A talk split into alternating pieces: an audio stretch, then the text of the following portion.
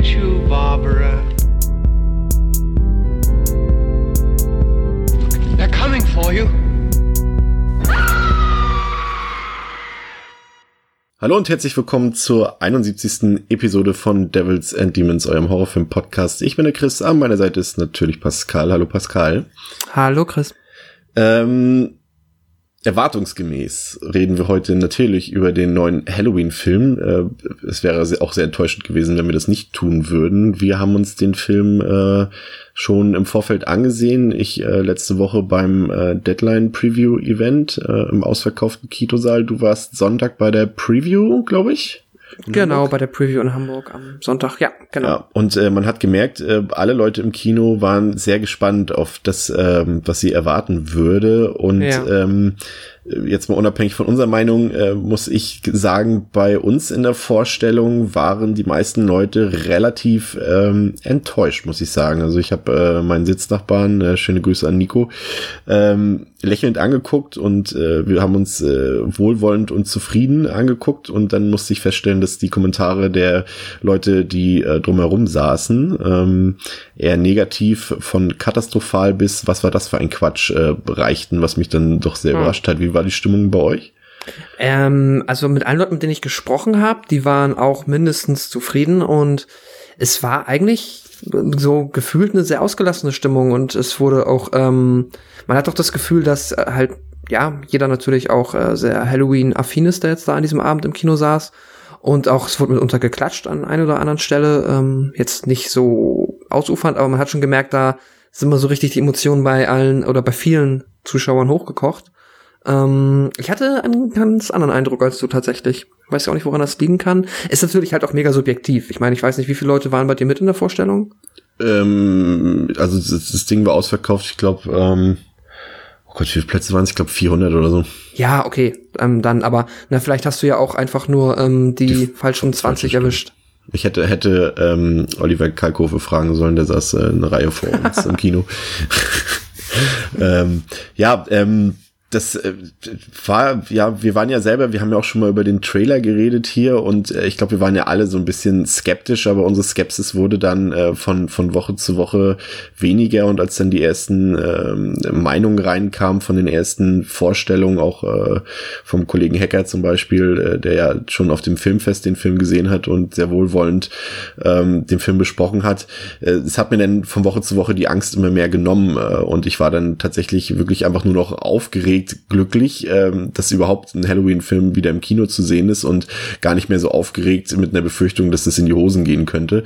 Obwohl ich sagen mhm. muss, nachdem ich jetzt, äh, da reden wir dann in, in, äh, in einer der kommenden Episoden noch drüber über unsere Horror-Oktober-Erlebnisse, äh, aber ich kann es schon mal vorwegnehmen, nachdem ein eigentlich von mir angedachtes Highlight mit Mandy äh, aus meiner Sicht richtig in die Hose gegangen ist, äh, hatte ich dann doch schon wieder so. Äh, also ich sag mal, mit, mit, mit diesem Halloween-Film ist mein, hat sich so ein bisschen entschieden, ob mein Kinojahr zufriedenstellend oder nicht zufriedenstellend ist, drücke ich mir so aus.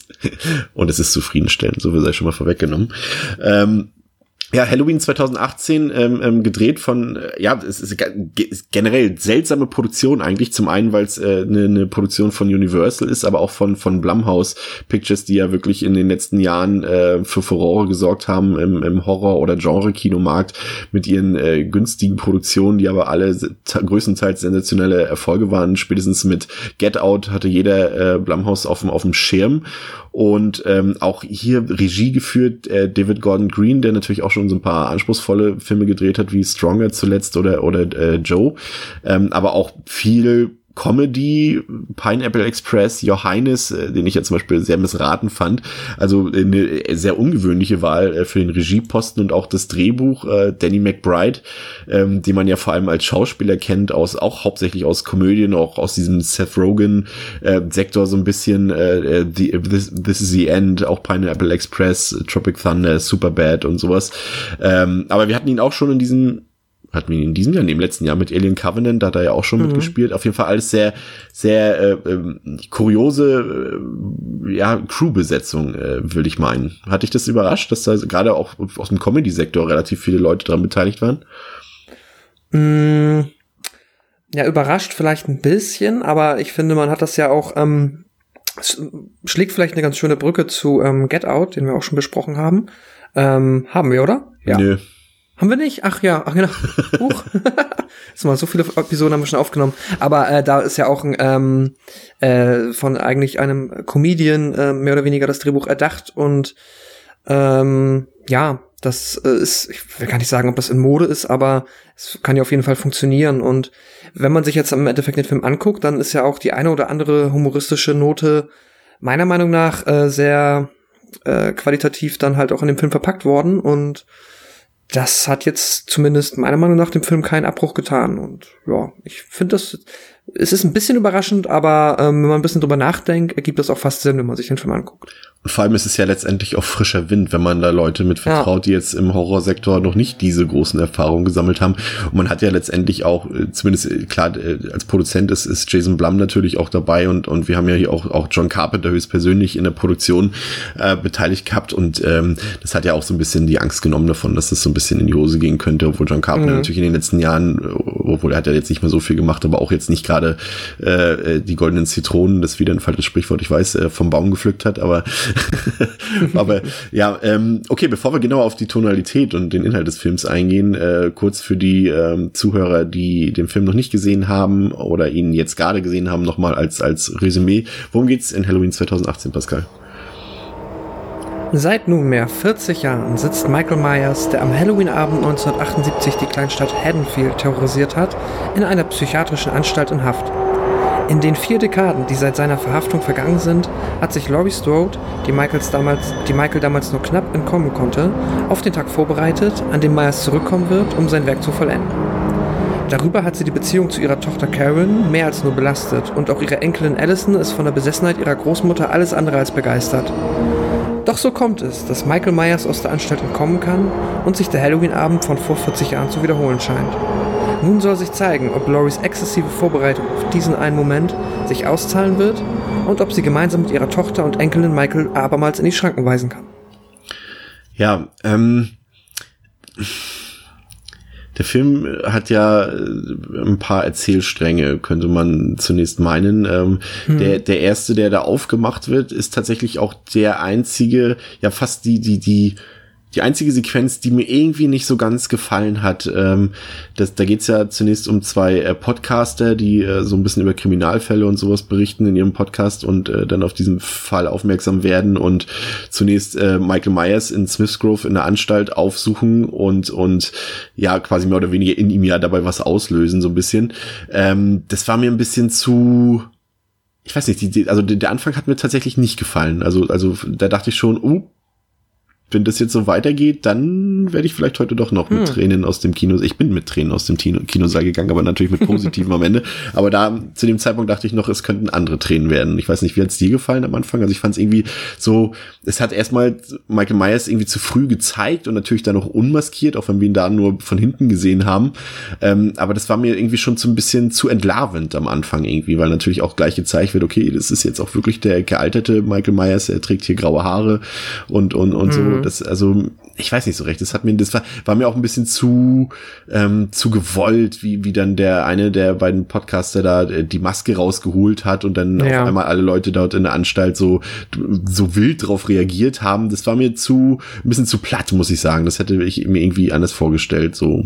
Aber es, ja. Ich weiß genau, was du meinst. Es wirkt auch unfassbar konstruiert, gewollt und ähm, eine ganze Ecke drüber. Aber dafür wiederum muss ich sagen, ist das halt ähm, auch für einen Halloween-Film einfach mal eine außergewöhnliche Inszenierung dieser Szene halt, wie sie dann da in diesem zugegebenermaßen recht äh, ja nett stilisierten Innenhof dieser psychiatrischen Anstalt stehen bei ähm, gleißendem Sonnenlicht und das ist dann halt äh, sehr ja sehr drüber, aber ich weiß einerseits genau, was du meinst. Ich finde, das ist auch, ähm, es ist ein bisschen, die, ja, es ist überhaupt nicht die Tonalität eines Halloween-Films. Es wirkt auch komisch, Michael dann da halt von hinten, ähm, aber natürlich trotzdem sichtlich gealtert zu sehen und dass dann der eine Podcaster sich dann da halt auch dann, ja, bis an den Rand der, äh, an die Grenze stellt, wie weit er halt an ihn rantreten darf, ihn dann von hinten quasi anschreit und irgendwas von ihm fordert, währenddessen halt die ganzen anderen durchdrehen die da im Innenhof sind. Ähm, nur Michael ist halt komplett ruhig und verzieht keine Miene. Das ist schon unfassbar, ähm, ja, konstruiert, gewollt, wie du gesagt hast.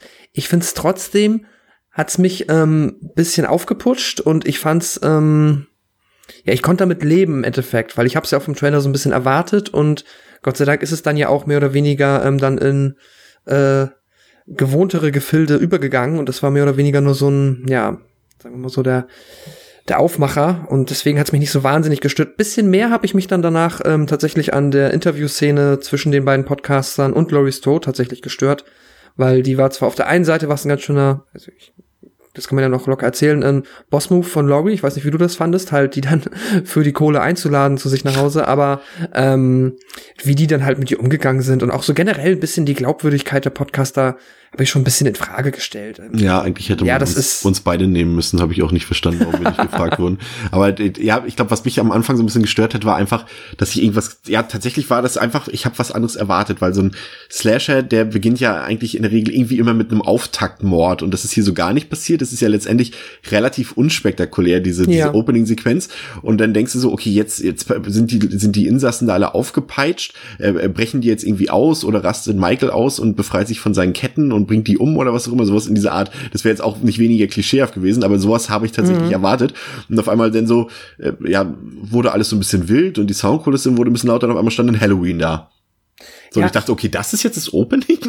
Ja, ich hatte ein bisschen das Gefühl, dass das auch so ein bisschen dem Rechenschaft tragen sollte, dass die, ich nehme an, die Produzenten sich natürlich auch selber bewusst sind, dass jetzt mit dem Franchise ähm, seit dem Original halt auch über viele Dekaden jetzt nicht nur ähm, glamouröses geschehen ist und die vielleicht sich einfach gedacht haben, ja, so ein bisschen fuck it, wir machen jetzt halt nicht, fangen nicht mit dem Klischee-Auftaktmord an und ähm, sondern wir brechen jetzt hier mal ein bisschen das Muster und fangen einfach mit einer sehr ja ungewöhnlichen für einen Halloween-Film, aber gleichzeitig epischen Note an und ähm, machen es einfach mal komplett anders und dann gehen wir halt so richtig ähm, retro und muss ich auch sagen, dann äh, ich ja, da, da die Gänsehaut war dann ein bisschen da, als dann halt äh, der ähm, das der Halloween Schriftzug kam, die Musik kam und sich der Kürbis dann äh, wieder aufgeblasen hat quasi, äh, das war schon cool.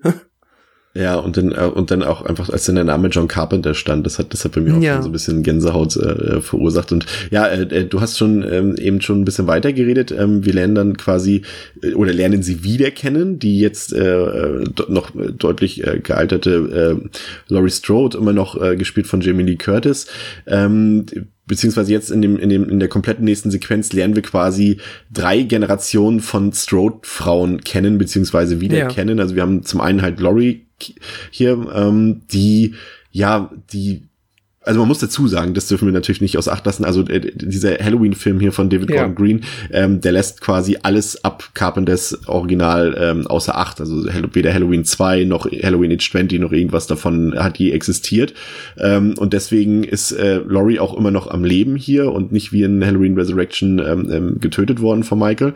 Und ja, sie ist geschädigt immer noch von den Ereignissen von damals. Also es ist so ein Misch aus Paranoia, Besessenheit und äh, auch Angst, glaube ich. Also sie würde gerne, also das merkt man auch relativ zügig, sie bereitet sich wirklich darauf vor, irgendwann Michael äh, das Leben auszulöschen, aber gleichzeitig äh, sind da auch diese ganzen Paranoia zwischen, also sie wirkt fast erst wie so ein so ein so ein so ein, so ein Republikaner-Werbespot, wie sie dort äh, mhm. bewaffnet ist und Schießübungen macht und das ganze Haus abgesichert ist mit äh, unterirdischen Gängen quasi oder mit mit mit ja mit mit Verstecken sozusagen, also mit kleinen äh, Gimmicks und Tricks dort ausgestattetes Haus und mit 20 Verriegelungen und eingezäunt und überall Waffen und, und Fallen und sowas. Und ähm, gleichzeitig äh, wirkt sie halt psychisch immer noch unglaublich angeschlagen dabei und sie möchte auch nicht wirklich drüber reden, über diese mit den Podcastern und, und weiß auch gar nicht, was da jetzt, also weil die Podcaster ja auch Michael Myers so ein bisschen so, ja, glorifizieren will ich nicht sagen, aber schon so irgendwie in so ein Licht drücken, was Laurie überhaupt nicht gefällt und, und ähm, sie, sie schlagen ja dann sogar noch vor und, und vielleicht kannst du Michael zum, zum Reden bewegen und da hat sie mhm. natürlich überhaupt keinen Bock drauf. Ähm, ja, was hast du für einen Eindruck gehabt von Laurie? Hat dir das erstmal, klar, es war an den Trailern natürlich schon ersichtlich, äh, was Laurie für eine Person ist äh, mittlerweile, aber äh, ich fand schon, dass sie, also mir hat es sehr gefallen und man hat auch gleich gemerkt, dass Jamie Lee Curtis da wieder vollkommen in ihrem Element drin ist, als äh, hätte sie die Rolle, als hätte sie nie eine andere Rolle gespielt. Also sie hat mir als Figur schon sehr, sehr gefallen, weil sie halt gleichzeitig Badass ist, aber auch gleichzeitig irgendwie noch unglaublich verletzt ist äh, von den Geschehnissen, die ja da halt äh, schon 50 Jahre zurückliegen. Ja, ja, ähm, die Figur von, ähm, ja, stimmt, hast recht. Äh, die Figur der Laurie Strode jetzt, äh, oder ja, wieder gespielt von Jamie Lee Curtis, die hat mir auch super gefallen. Ähm, hast, wie du gesagt hast, das war ja noch im Trailer auch abzusehen, dass sie jetzt halt die Rolle der, ähm, äh, ja, der ähm, Badass, aber auch durchaus noch von Michael Myers besessenen ähm, Kämpferin einnimmt. Kann ich später, werde ich wahrscheinlich nochmal ausführlicher drauf eingehen. Ähm, was mich aber nicht so, was mir nicht so gut gefallen hat, muss ich zugeben, ist dann, wie der Film einem das so ein bisschen verkauft, wie sie von 1978 bis hierhin dahin gekommen ist. Das hat dann auch viel damit zu tun, was sie noch mit ihrer Tochter dann erlebt hat. Ähm, das ist mir, da habe ich so ein bisschen, sich ein bisschen, habe ich ein paar Kritikpunkte, die ich dir an dem Film zulassen würde.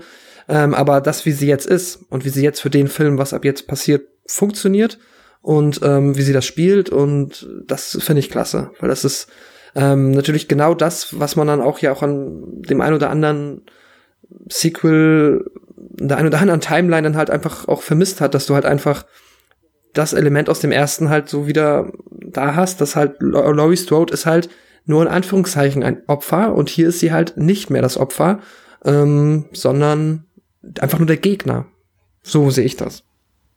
Ähm, ja, und dann die Frage aber direkt zurück. Ach nee, wobei du hast es ja, glaube ich, schon gesagt, dass es dir auch sehr gut gefallen hat, ja. Ja, absolut. Ähm, wir haben dann ähm, die, die, du hast es auch angesprochen, die Tochter von, von Laurie, ähm, Karen, äh, gespielt von Judy Greer, ähm, ist vielleicht die Figur, die am, ja, man muss sagen, da hatte ich ähm, während des Films so ein bisschen so gedacht, okay, da, da hätte ein bisschen mehr äh, Charakterisierung reingepasst. Sie kommt mir ein bisschen zu kurz vor, irgendwie, mhm. oder zu kurz behandelt vor, was dann am Ende sich dann aber noch so ein bisschen auflöst. Bis Ende, keine Angst, äh, wir spoilern jetzt da nicht äh, großartig äh, hinein, aber das ändert sich dann halt noch ein bisschen, die Charakterisierung von Karen und hat mir dann auch wesentlich besser gefallen. Und ähm, bei ihr merkt man halt, sie ist halt mehr oder weniger die Leidtragende gewesen unter dieser, unter diesen, diesen Erlebnissen, die die Laurie erlebt hat, weil sie dann natürlich ihre Tochter auch darauf vorbereitet vorbereitet hat. Es äh, gibt das Böse, es gibt den Boogeyman und du musst äh, immer auf Acht sein mhm. und vorsichtig sein und und musst äh, hat die selber mit ihr Schießübungen gemacht und Überlebenstraining, Survival äh, Aktionen und sowas alles und auch in diesem diesem ja in diesem geschützten äh, gepanzerten Areal quasi aufgewachsen ist und man merkt auf jeden Fall auch an ihr, dass sie über also dass sie keine gute Kindheit gehabt hatte, also äh, ganz und gar nicht. Und das äh, fällt auch auf, äh, wie sie da, es gibt ja da diesen, diesen Handlungsstrang, von wegen hast du sie eingeladen zu hier zum Abschluss oder was auch immer das war, ja. sagt sie dann mit ihrer eigenen Tochter und ja, ja, na klar, aber sie kommt nicht. Und sie hat sie gar nicht gefragt und ähm, das ist auf jeden Fall ein extrem distanziertes Verhältnis äh, äh, zwischen zwischen Karen und ihrer Mutter Lori und dann hast du noch ähm, wiederum Karens Tochter, was dann halt den den Teenager Appeal reinbringt, äh, Allison, ähm, die ja letztendlich die Tropes letztendlich erfüllt, die man halt an einem Slasher hat. Das müssen natürlich Teenager mit bei sein äh, in der Regel, aber ich finde trotzdem, dass sie dafür eine erstaunlich, also sie hat natürlich nicht diese Charakterisierung und auch nicht diese Tiefe, die jetzt zum Beispiel Laurie im Original hatte, aber schon auch ein paar Wesenszüge und äh, Charakteristiken an sich hat, die jetzt nicht unbedingt den Klischees entsprechen, weil sie halt auch selber sich gegen ihre Mutter so ein bisschen wehrt und Kontakt sucht zu ihrer Großmutter und und auch mhm. Verständnis teilweise dafür zeigt. Das sieht man auch ganz gut bei dem bei dem ähm, Dinner, zu dem Laurie dann auftaucht und dann wieder in Tränen ausbricht und sie hat ja auch so ein bisschen Alkohol und äh, ich glaube auch Tablettenprobleme, da war ich mir jetzt nicht ganz sicher, aber Alkoholprobleme auf jeden Fall und dass Allison da auf jeden Fall äh, mitleidet und das Ganze nicht so als Hirngespinst abtut, diese ganze Geschichte mit Michael Myers und so weiter, wie es die eigene Tochter Tochter von, von Laurie halt äh, tut. Ja. Ja, ich finde auch, ähm, die Karen, das ist halt, die ist ziemlich eindimensional und ist halt dann eher so ein bisschen Mittel zum Zweck. Ähm, ist aber nicht so dramatisch, weil halt die eigentlichen Hauptfiguren sind ja halt eigentlich Allison und Laurie und Laurie, ähm, äh, was erzähle ich, äh, Allison hat mir dann auch, auch sehr gut gefallen als, ähm, ja, dass sie halt natürlich dann den, wie du schon gesagt hast, den Teenie-Aspekt reinbringt und mehr oder weniger ja dann auch so, dass die, ja, quasi die Laurie von damals jetzt hier darstellt, fand ich klasse. Haben sie, also ich fand auch die Besetzung, beziehungsweise die Schauspielerin äh, Andy Matichak äh, sehr, sehr cool in dieser Rolle. Ähm, ich gebe ja. zu, ich war, war sofort verliebt. ja, das ist, äh, das kann man auch äh, überhaupt nicht äh, ja, es ist, ist ja nachvollziehbar. Aber nicht, meine, auch. nicht meine einzige Liebe, ähm, auch ihre, ihre beste Freundin, die Vicky, gespielt von Virginia Garner, oh. die hat's mir auch sehr angetan. Ja, das stimmt. Ach, generell, also, ähm, wenn wir jetzt so ein bisschen zu den Teenagern kommen, äh, ich gebe das mal vorweg und dann frage ich dich gleich, ich war da tatsächlich sehr positiv überrascht, weil da hat man halt auch oft, muss man oft leiden unter sehr ähm, schlecht gespielten, schlecht geschriebenen Dumpfbacken, die dann halt äh, mehr oder weniger nur noch das Futter für äh, Michael Myers sind. Und hier war es mal wieder so, dass ich mich tatsächlich, ähm, dass ich mir alle Figuren mehr oder weniger ans Herz gewachsen sind, in der kurzen Zeit, in der sie auch teilweise nur Screentime hatten, um etabliert zu werden, so dass ich dann hier auch durchaus viel mehr mitgefiebert habe und dass es auch viel mehr wehtat, wenn da mal jemand ähm, über die Klippe gesprungen ist. Wie hast du den ganzen Teenager-Kosmos empfunden? Ein bisschen zwiegespalten, weil ich muss äh, dazu sagen, das hatten wir auch in der letzten Episode, als wir bei Rob Zombies Halloween äh, geredet haben, schon so ein bisschen.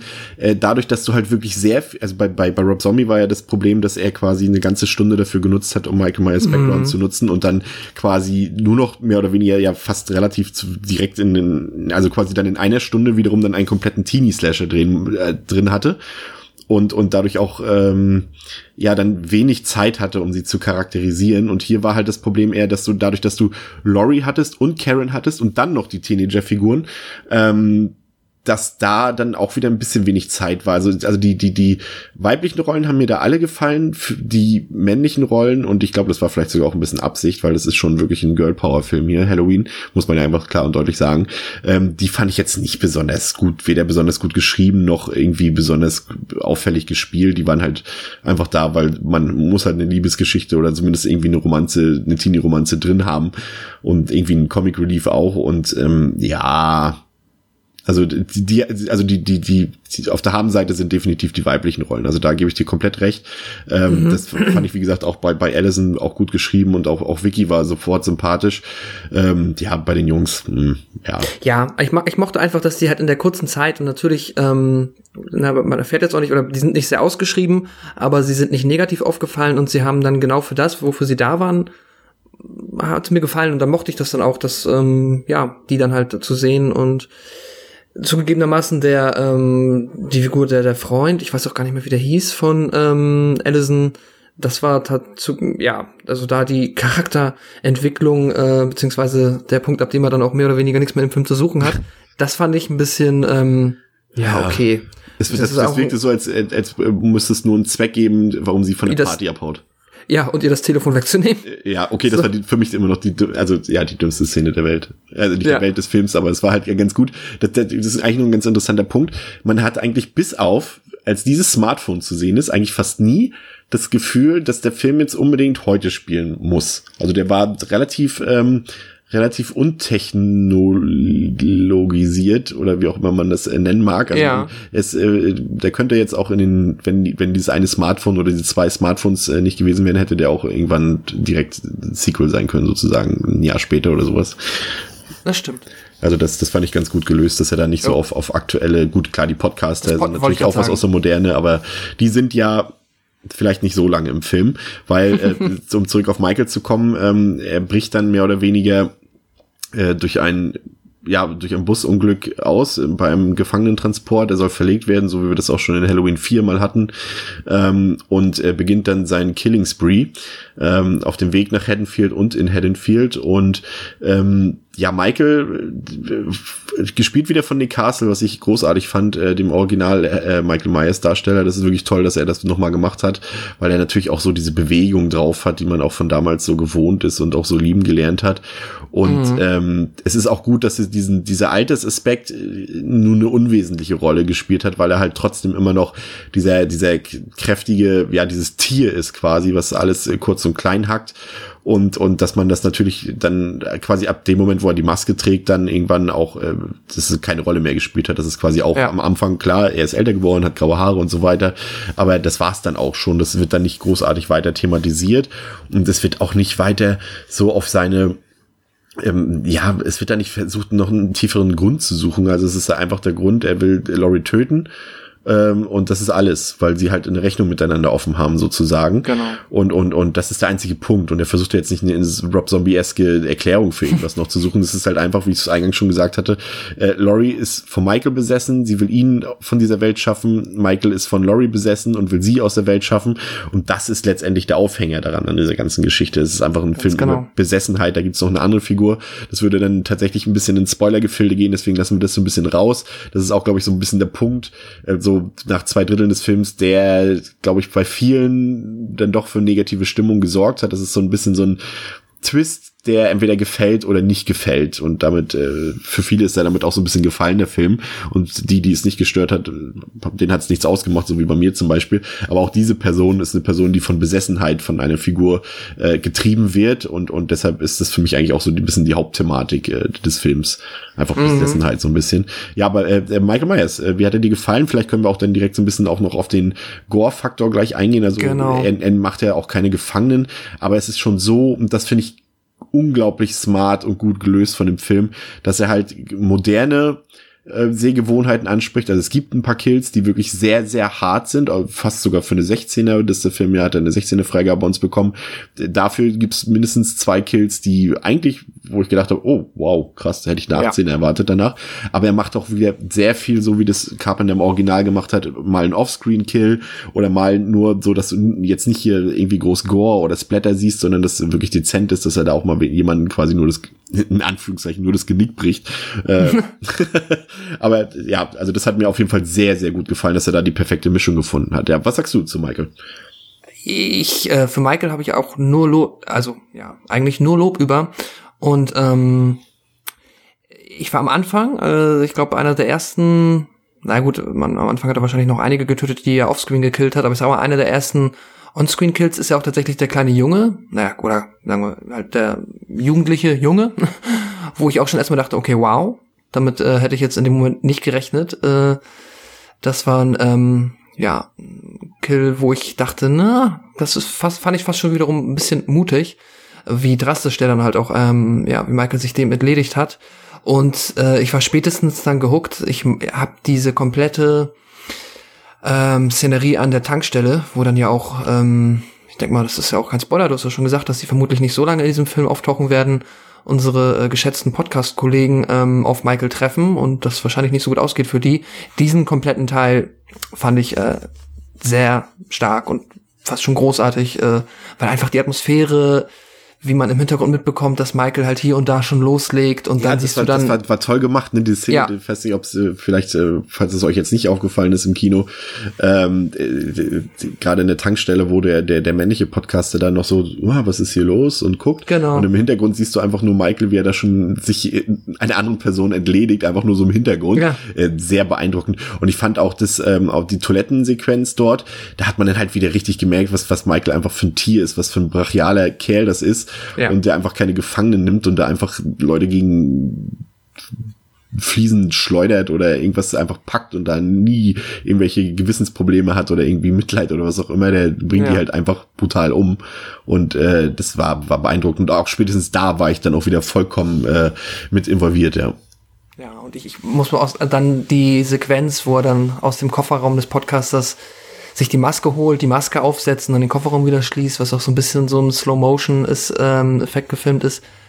Da hat man auch im Kino gemerkt, dass da definitiv äh, bei dem mehr, dem ein oder anderen die Gänsehaut angesprungen ist und bei mir definitiv auch. Da bin ich auch, ähm, können manche jetzt irgendwie auch als kitschig oder als ein bisschen zu drüber empfinden, aber da bin ich ein Sucker für. Das ist äh, genau das, wie ich meinen Michael dann äh, wieder quasi ähm, auf der großen Leinwand sehen möchte, nachdem er losgelegt hat. Ich fand das sehr cool.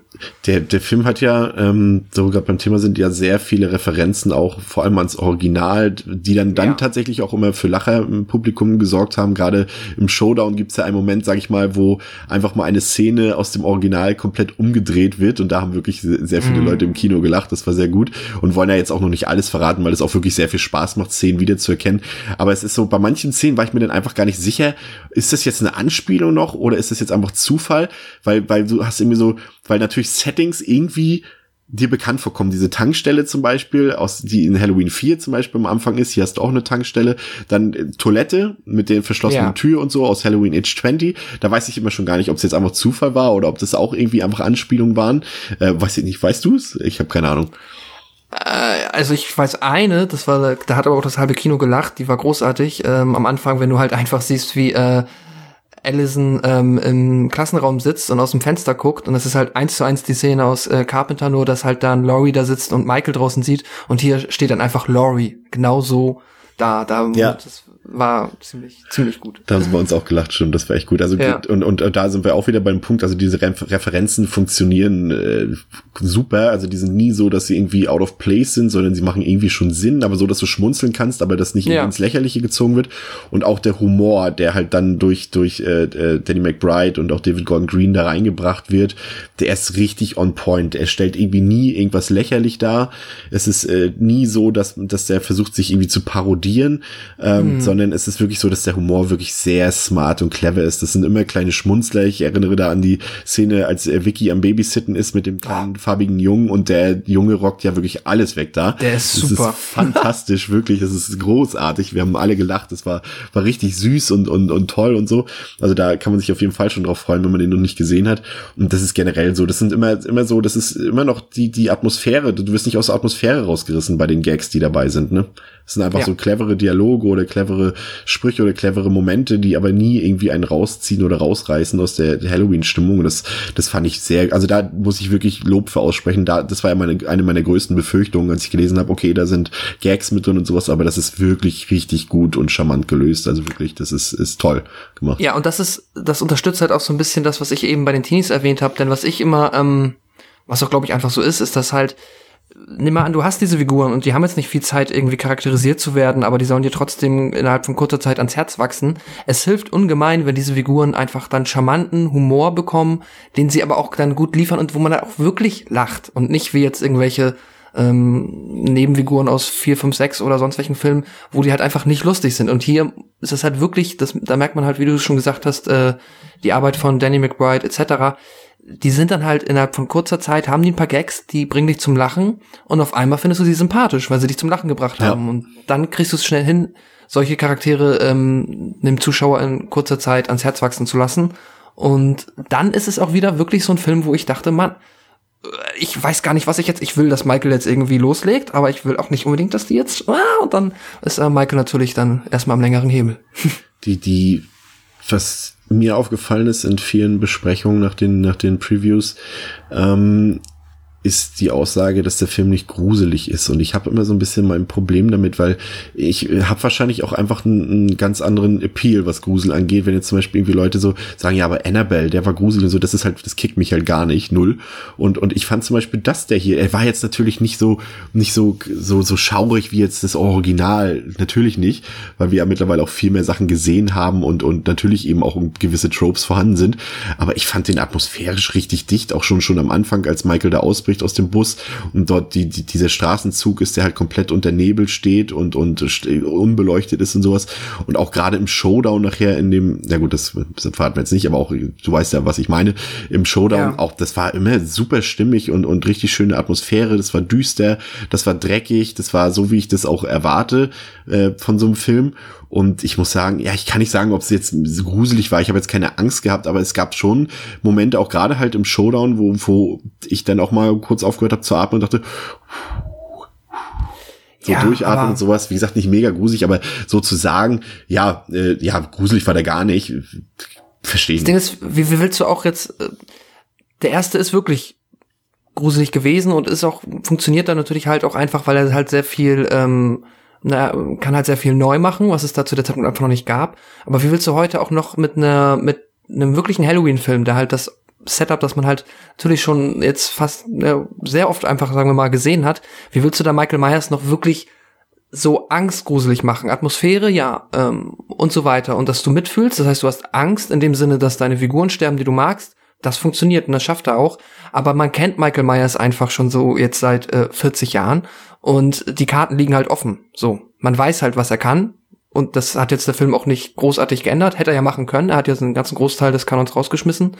Ähm, aber ähm, deswegen man weiß ja, was man auf der Ebene bekommt und wie soll man da jetzt irgendwie grusel, gegruselt werden? Es ist keine neue Geistergeschichte, die man noch nicht gehört hat oder so. Es ist halt Michael Myers und der macht Michael Myers Sachen und das weiß man halt schon vorher. Aber mehr kann man da auch nicht erwarten, finde ich. Deswegen finde ich die Kritik so ein bisschen fehl am Platz. Klar, man hätte, es kann sich natürlich creepy inszenieren, dass du irgendwie eine Gänsehaut bekommst. Das finde ich schafft der Film teilweise aber auch ganz gut vielleicht nicht so gut wie der erste, da kann man dann, vielleicht ist das dann auch wirklich der qualitative Unterschied, dass das halt nur Carpenter zu der Zeit so gut hinbekommen hat. Aber ich weiß auch nicht, was man dann teilweise da für Erwartungen in einen Halloween-Film steckt, dass der einem jetzt da irgendwie noch äh, großartig den Schauer über den Rücken laufen lassen soll. Ist ja auch so ein Punkt gewesen, gerade bei den eher enttäuscht, also nichts, wie gesagt, das ist ja komplette Meinungsfreiheit äh, und Geschmack ist ja sowieso komplett subjektiv, aber so auch ich habe auch mit ein paar Bekannten geredet, die den Film auch nicht so toll fanden und dann so aussagen, ja, das ist wieder dasselbe wie immer und, und das kennen wir alles schon seit, seit, seit 30, 40 Jahren. Und ich dachte so, Leute, was erwartet ihr? Ich habe das auch dann irgendwo, glaube ich, auf Twitter mit, mit, als ich mit Patrick äh, Lohmeier geredet habe, kurz auch gesagt, so, was erwarten die Leute? Also der neue Rambo-Film, Rambo 6, das wird auch keine Rom-Com werden oder sowas. Das wird halt auch ja. ein Actionfilm mit Splatter sein und so weiter. Und das ist hier halt auch ein Slasher. Also äh, die Leute haben damals gemeckert, als Rob Zombie was Neues gemacht hat. Äh, das hat denen nicht gepasst. Und hier ist es doch eigentlich die perfekte Mischung. Du hast alte Elemente drin, aber trotzdem fühlt ich, also für mich hat sich das nicht so angefühlt, als hätte ich das schon mal gesehen. Deswegen verstehe ich auch nicht so, es, auch ein paar haben gesagt, äh, das fühlt sich so ein bisschen remakeig an oder so. Fand ich auch überhaupt nicht. Also für mich hat er schon eine neue Geschichte erzählt. Ich habe da nicht mich irgendwie äh, nicht gesehen, dass da irgendwie was wiederholt wurde oder sowas. Also es ist schon der, die, die, die quasi der, die die Rollen werden vertauscht im Finale so ein bisschen. Äh, das, das Ganze mit den, mit den drei verschiedenen Frauen. Klar, der hat so mal natürlich diese Szene mit Vicky und, und, und beim Babysitten und sowas. Das ist natürlich, kennen wir das schon. Aber, äh, weiß nicht, das habe ich als Referenz wahrgenommen, aber ich finde schon, der erzählt einfach einen neuen Plot und äh, den fand ich sehr gelungen und ich habe da nicht irgendwie gesagt, äh, das, ich war eher froh, dass ich eben nicht das schon wieder gesehen habe, was ich schon 20.000 Mal gesehen habe, aber keine Ahnung, also verstehe ich nicht so ganz. Ja. Aber wie gesagt, jedem seine Meinung, aber ich habe es nicht verstanden. Ja, nee, äh, ich habe da auch jetzt nicht das Problem mit. Ich finde, der hat ähm, natürlich ein Großteil ist halt natürlich das Muster, was man kennt. In dem Sinne klar, das ist das, was wir schon oft gesehen haben. Meiner Meinung nach jetzt, wenn es halt darum geht, ne, du hast halt Michael Myers gegen die Teenager und im Endeffekt ist Santa Laurie Strode her. So, das ist jetzt natürlich nichts Neues. Andererseits hat er natürlich dann die Figur der Lois Tod hat ja eine enorme Entwicklung durchgemacht. Das heißt, da hast du schon mal einen komplett neuen Aspekt drin, der dann ja auch am Ende des Films äh, zumindest äh, dann auch äh, ausgespielt wird. Und aber davon abgesehen stört's mich aber auch nicht, wenn es das gleiche ist, solange es das gleiche in gut ist. Weil, ähm, ich, ja, dann, das ist ja halt dann, ne, es ist ja nicht um, umsonst eine sehr lange Filmreihe, wo man ja auch mehr oder weniger das er, erwartet, wofür man an Anführungszeichen bezahlt hat wie du gesagt hast, der neue Rambo wird auch keine Rom-Com und ja, deswegen, ähm, ja, ist halt immer, das ist immer so ein schwierig, das ist schwierig, weil da ist Kritik, die halt irgendwie oft kommt, aber teilweise schwierig nachzuvollziehen ist, dass man, ja, das kennt man schon und na gut, dann guck, was, was noch der erste Teil von irgendetwas ist. Ja. Ähm, audiovisuelle Qualitäten des Films ähm, haben mich positiv überzeugt. Ich habe es eben schon erwähnt, der Film ist sehr düster und dreckig und arbeitet wieder viel mit Licht und Schatten und vor allem auch Schatten, dass Michael Myers halt auch mal wieder so ein bisschen am Stalken ist, so im Hintergrund und so weiter. Fand ich sehr gelungen. Der hat viele schöne Kameraeinstellungen und auch diesen zum Beispiel diesen diesen Long Take wie Michael da, der ja auch schon aus dem Trailer bekannt ist, dort äh, an sein an sein an seine an sein Küchenmesser rankommt und sowas. Mm. Ähm, alles äh, wirklich gelungen inszeniert. Äh, die die Gore-Effekte waren on point. Es gab ja jetzt nicht so viele, aber die, die da waren, waren ja dann auch sehr hart und sahen auch gut aus. Und ähm, fand ich fand ich gut umgesetzt und der Score muss ich sagen, den muss ich wirklich loben. Also wie sie das äh, gemacht haben, da wirklich diese diese klassischen Carpenter-Stücke einzubauen, aber auch trotzdem komplett neue Sound, also Musikelemente einzubauen, die aber wirklich toll waren, äh, die richtig zum auch Gelingen vieler Szenen beigetragen haben. Also da absolut Respekt vor. Also das, ich hatte erst gedacht, sie werden einfach eins zu eins die Stücke nehmen, die halt schon bekannt sind, aber dass es dann so eine hervorragende Mixtur war aus aus neuen und alten Stücken, also Chapeau, das hat mir, also ist eine der ganz großen Stärken des Films. Mhm, ja, es gibt ähm, ja generell, wie die ähm, mit wie immer damit gespielt wird, wenn Michael irgendwo jetzt an einen neuen Platz ankommt und da mehr oder weniger einen Kill abliefert oder sich irgendetwas holt oder jemanden wegholt, ähm, immer kreativ genug. Es gibt da die eine Sequenz, wo man halt nur von draußen in ein Haus in ein Fenster guckt und dann sieht man halt, wie Michael rechts rum und dann die Person nach vorne, ohne das jetzt komplett auszuerzählen, aber du weißt, was ich meine, ne? Ja.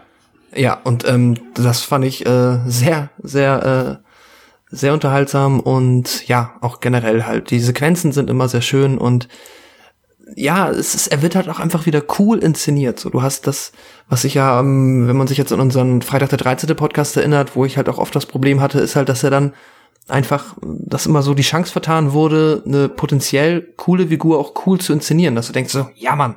Und äh, das gelingt hier ziemlich oft. Also ich habe eigentlich bei jedem Kill von Michael Myers das Gefühl, ähm, tut jetzt ein bisschen weh, aber ja, das ist halt so, möchte ich ihn halt inszeniert wissen. Dafür ist es halt auch, es ist ja kein äh, es ist ja auch in gewissem Grunde immer noch ein Spaßfilm, auch wenn es natürlich etwas ist, was eigentlich äh, nicht wünschenswert ist, dass sowas geschieht, aber in dem Kontext will man es dann ja auch ein bisschen so inszeniert wissen. Ja, äh, wir haben ja schon gesagt, wir wollen jetzt äh, auf die Story gar nicht so genau eingehen, weil ihr den ja noch alle noch sehen wollt und deswegen frage ich einfach mal noch generell, wir haben jetzt ja wirklich nur jetzt äh, rein ähm, inhaltlich auf die erste, sag ich mal, erste halbe Stunde so ein bisschen genauer eingegangen. Ähm, was im Verlauf der Geschichte passiert, auch vielleicht noch mit dem Twist, den wir, wie gesagt, jetzt nicht, nicht weiter erwähnen. Ähm, bist du da zufrieden mit? War das für dich rund? Auch inklusive dem, des, des Showdowns und Finales? Mm. Das Finale hat mir, ähm, also ich sag mal ja, über diesen äh, sogenannten Twist äh, bin ich mir auch noch nicht ganz einig. Den ähm, konnte man meiner Meinung nach auch von aus sehr langer Distanz schon riechen. Ähm, fand ich mal eher nicht so stark. Das Finale an sich fand ich gut. Ähm, nur das sind halt dann die paar Probleme, die der Film hat, sind dann halt über die Laufzeit des Films dann halt dann auch doch öfter mal ähm, mir bewusst geworden. Das will ich jetzt aber auch halt nicht äh, auserzählen, was jetzt genau dann passiert ist, weil, wie gesagt, wir wollen jetzt nicht unbedingt aufs Ende eingehen.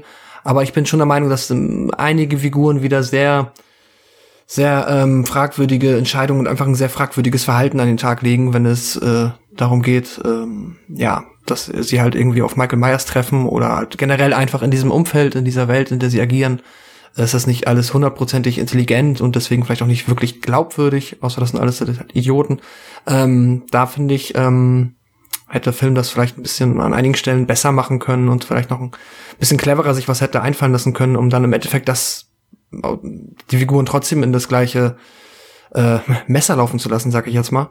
Ja, ähm, aber ansonsten bin ich mit dem, ähm, Entschuldigung, dass ich so lange aushole, aber sonst bin ich mit dem Showdown und ähm, auch dem Mittelteil, was die Geschichte angeht, was im Endeffekt passiert, ähm, zufrieden. Das hat mir gut gefallen und ja. Wunderbar. Wie ist das dann bei dir? Ja, ähm, also ich war tatsächlich, also ich, ähm, da ich es vorhin schon gesagt habe, äh, dieser Twist hat natürlich auch ein bisschen was mit der, aus meiner Sicht, Hauptthematik des Films zu tun, mit Besessenheit. Deswegen war es für mich tatsächlich dieser Twist auch irgendwie nachvollziehbar. Er hat mich hm. insofern irgendwie dann doch überrascht, dass es, dass es dann auch so kam. Und ich dachte dann schon, okay, das ist jetzt trotzdem ein Punkt, oder sagen wir es mal anders. Äh, es, es hat einen Moment gedauert, bis ich es verstanden habe, warum und weshalb und wieso. Und ähm, als dieser Moment dann kam, dann dachte ich, wow, gut. Ich fand das eigentlich ganz clever gelöst. Also ich konnte da schon äh, ahnen, dass das, äh, dass das spalten wird auf jeden Fall, aber für mich hat das einfach gepasst und ähm, konnte ich irgendwie nachvollziehen, gemessen an der Hauptthematik. Und das war kein Problem. Mhm. Und den Showdown, wie gesagt, so die, das, das, das komplette letzte Viertel des Films, das fand ich großartig inszeniert und fand es auch super spannend und, und, und äh, toll gemacht. Ähm, muss ich sagen, hat mir wirklich absolut gefallen, ja kann ich nicht mehr gerne. Also ich war da, wie gesagt, also rein inhaltlich hat mir wirklich nur die ersten 10, 12 Minuten mit dem Podcast dann am Anfang nicht so gefallen. Ansonsten für mich komplett rundes Ding und ich fand ihn auch komplett durchgängig unterhaltsam. Also ich fand, der hat überhaupt keine Länge gehabt, obwohl er ja auch, ich glaube, 112, 110 Minuten, ich glaube 112. 110 Minuten. Ja, 110 Minuten ging. Fand ich komplett gut gefüllt. Also da war nichts mit Längen oder, oder mit Füllszenen und sowas, hat mir richtig gut gefallen. Ähm, ja. Die, ja, runden wir das Ganze schon mal ein bisschen ab. Also ich muss sagen, ich bin wirklich sehr glücklich mit dem Film, ähm, dass er so gut geworden ist. Und ich freue mich auch tierisch, dass der Film jetzt äh, Zeitpunkt heute der Aufnahme, also beziehungsweise des Releases ist der Kinostarttag. In den USA läuft er ja schon uh, regulär und ähm, das ist äh, einer der erfolgreichsten Filme, die je im Oktober gestartet sind. Ich glaube, der zweiterfolgreichste aller Zeiten. Es ist äh, der erfolgreichste Halloween-Film aller Zeiten jetzt schon. Äh, er hat sein Budget, glaube ich, jetzt schon das schon am Startwochenende um das sieben- oder achtfache wieder reingeholt. Ähm, also ganz toll, dass das im Kino gelandet ist äh, und dass er auch so gut zumindest, ja, er kommt ja auch beim Publikum im Schnitt gut an. Also der hat ja in der Regel gute Bewertungen gekriegt, sowohl in der Presse als auch im Großteil des Publikums. Also es klang jetzt immer so ein bisschen bei mir so, als hätten sehr viele Leute was zu meckern, aber es sind tatsächlich auch hm, Einzelstimmen mehr oder weniger. In, in der Summe sind die meisten Leute mindestens zufrieden mit dem, was sie bekommen haben. Ob sie jetzt so euphorisch sind wie ich, sei mal dahingestellt. Aber ich bin auf jeden Fall mhm. sehr froh, dass das alles so gut läuft und gut ankommt und finanziell erfolgreich ist. Also das hat sich auf jeden Fall schon gelohnt. Äh, toll, wirklich, weil es auch in den letzten Monaten auch viele Flops gab und es war ja nicht zu erwarten unbedingt, dass das äh, so ablaufen wird. Und dass es alles so gut funktioniert hat mit Jamie Lee Curtis. Wir hatten ja auch erst so gedacht, wir haben ja auch schon das ein paar Mal unterhalten, auch mit André. Wir waren uns ja alle nicht sicher, ob sie jetzt nur eine Cameo-Rolle hat, ob das nur fünf ja. Minuten sind, weil sie auch ihre, ihre Szenen als erstes abgedreht hat und alles. Und sie hat ja nun mal einfach die Hauptrolle und das ist toll, dass sie das gemacht hat. Sie, das ist generell die Performances der Darstellerinnen vor allem ist, ist, ist, ist, ist gelungen. Hat mir sehr gut gefallen. Die Story hat mir gefallen. Ähm, der, der Horror selbst, auch was die Gewaltdarstellung angeht, perfekte Mischung. Also, wie gesagt, ich bin ja ein Fanboy, das muss muss man ja sagen, wie gesagt, also ich liebe ja Halloween, das ist äh, mein Lieblings-Slasher und äh, einfach meine Horrorserie, mit der ich irgendwie am meisten verbinde. Und äh, da kann man natürlich sagen, ja, der ist vielleicht deswegen besonders euphorisch, aber vielleicht ist er eigentlich auch deswegen besonders kritisch. Und äh, wenn ich damit zufrieden bin, kann ich davon ausgehen, dass die meisten Leute, die mit dem Original was anfangen können oder mit der Reihe, auch wirklich zufrieden aus dem Kinosaal rausgehen werden. Vielleicht nicht mit allen Punkten, vielleicht zum Beispiel der Twist, sicherlich, aber ähm, wie gesagt, ich hatte Freudentränen am Ende, als ich aus dem Saal rausgegangen bin. Und ich bin ja. ehrlich, für mich ähm, der beste Halloween-Film seit Carpenters Original und ähm, ich bin glücklich und hoffe, dass da noch was passiert und dass es in der Qualität weitergeht, wovon man ja ausgehen muss. Das ist jetzt auch kein Spoiler, es ist einfach erwartbar, dass da noch was kommt, äh, gerade jetzt, wo der Film so erfolgreich ist und ähm, gibt ihm vier Sterne, also ganz toll, ich bin sehr glücklich und freue mich, dass wir das hier so positiv besprechen können. Wirklich glücklich. Mm. Und die Leute ja. wissen, die Leute wissen, wie sehr ich das liebe und wie glücklich mich das macht. Ich glaube, das weiß man ja mittlerweile. oh, das war schön, ja. Sehr schönes ähm, Abschluss oder ja, sehr schönes Fazit deinerseits. Ähm, ja, genau. Äh, um nochmal noch mal, weil jetzt auch ich sehr viel gelobt habe, aber was ich am Anfang schon erwähnt habe, jetzt nochmal auf der ähm, Kritikseite ist halt, ähm, ich mag die Figur der Laurie, wie sie quasi jetzt hier konzipiert wurde und was sie, wie sie agiert innerhalb des Films. Ich kann nicht ganz mitgehen oder ich finde, das ist mir nicht hundertprozentig smart genug erklärt. So viel ist da ja auch nicht erklärt. Ich sehe nicht so ganz diese Verbindung zwischen 1978 Laurie und der heutigen Laurie. Natürlich kann man das irgendwie sagen, gut, ne, es war ein traumatisches Erlebnis und sie ist deswegen jetzt zu der Frau geworden, die sie ist und ähm, aber das ist halt schon, es ist halt nicht nur ein bisschen drüber, es ist halt wirklich ein ähm, krasses Extrem. Und sie hat ja auch ihre, ne, es wird ja nie erwähnt, wie, mit wem sie jetzt zusammen war und mit wem sie jetzt halt da ihre Tochter bekommen hat. Ähm, da wird ja halt auch viel einfach weggelassen, was ja vollkommen in Ordnung ist, aber ähm, dass sie dann halt auch ihre Tochter so ja so unfassbar auch leiden lässt, halt einfach aktiv, was ja auch in dem Moment wirklich, muss man ja auch mal jetzt neutral sagen, schlecht von ihr war. Und da war sie wohl in dem Moment wirklich einfach eine schlechte Mutter, auch wenn sie es natürlich aus einer ähm, ähm, aus einer eigentlich wohlwollenden äh, Logik raus gemacht hat. Damit habe ich so ein bisschen meine Probleme. Ähm, nichtsdestotrotz ist es dann, also das hätte man vielleicht irgendwie anders hinbekommen können, weiß ich nicht. Äh, aber das, was sie jetzt quasi dann im Film macht, aus dieser Figur, die sie geworden ist, das finde ich klasse. Und das wollte ich nur noch einmal erwähnen, um ähm, ja, da meine Kritik auch mehr oder weniger mit abzuschließen. Ansonsten bin ich auch einfach sehr, sehr glücklich, weil dieser Film macht auf so vielen Ebenen so viel Spaß. Es macht aus der Michael-Perspektive unfassbar viel Spaß, weil Michael bekommt genug Aufmerksamkeit. Ich finde ähm, alle seine ähm, Kills, alle seine Momente, wo er einfach das machen kann, was er machen soll, sind äh, mindestens gut und machen Spaß und werden mir auch, sobald er dann irgendwann mal im ähm, Heimkino angekommen ist, noch des Öfteren Spaß machen. Dann gefällt mir auch die Ebene der Teenager sehr. Das ist halt auch, es ist schon unfassbar selten, dass das mal wieder so gut zusammenkommt. Ja. Und die übergreifende Geschichte ähm, gefällt mir mit Abstrichen halt auch. inklusive Showdown und was, ja, viel mehr gibt's auch gar nicht zu, zu sagen. Ich bin auch unfassbar glücklich, hatte sehr viel Spaß und ähm, ja, hoffe, dass jetzt auch noch viele von unseren Hörern oder einfach generell viele Menschen in den Film gehen und auch Spaß haben mit dem Film und auch genauso glücklich äh, wieder rauskommen wie wir beide. Und deswegen und auch natürlich der Tradition wegen ähm, gebe ich dem Film auch vier Sterne. Wunderbar. Ja, ähm, das war's für heute. Pascal hat es eigentlich schon gesagt, das, was ich euch auch mit auf den Weg geben würde. Gebt dem Film eine Chance, guckt ihn euch an. Ich wette, mindestens 80 Prozent der Leute von euch äh, werden Gefallen an dem Film haben, so wie wir. Und ähm, ja, das soll es für heute gewesen sein. Ähm, wir hören uns demnächst schon wieder. Ganz schnell sogar. und da haben wir ähm, tatsächlich äh, was Besonderes im Angebot und auch einen besonderen Gast, mit dem wir uns unterhalten werden. Aber dazu dann mehr in der nächsten Folge. Ähm, wir bedanken uns fürs Zuhören. Ähm, bis zum nächsten Mal bei Devils and Demons mit Chris und Pascal. Auf Wiederhören. Tschüss.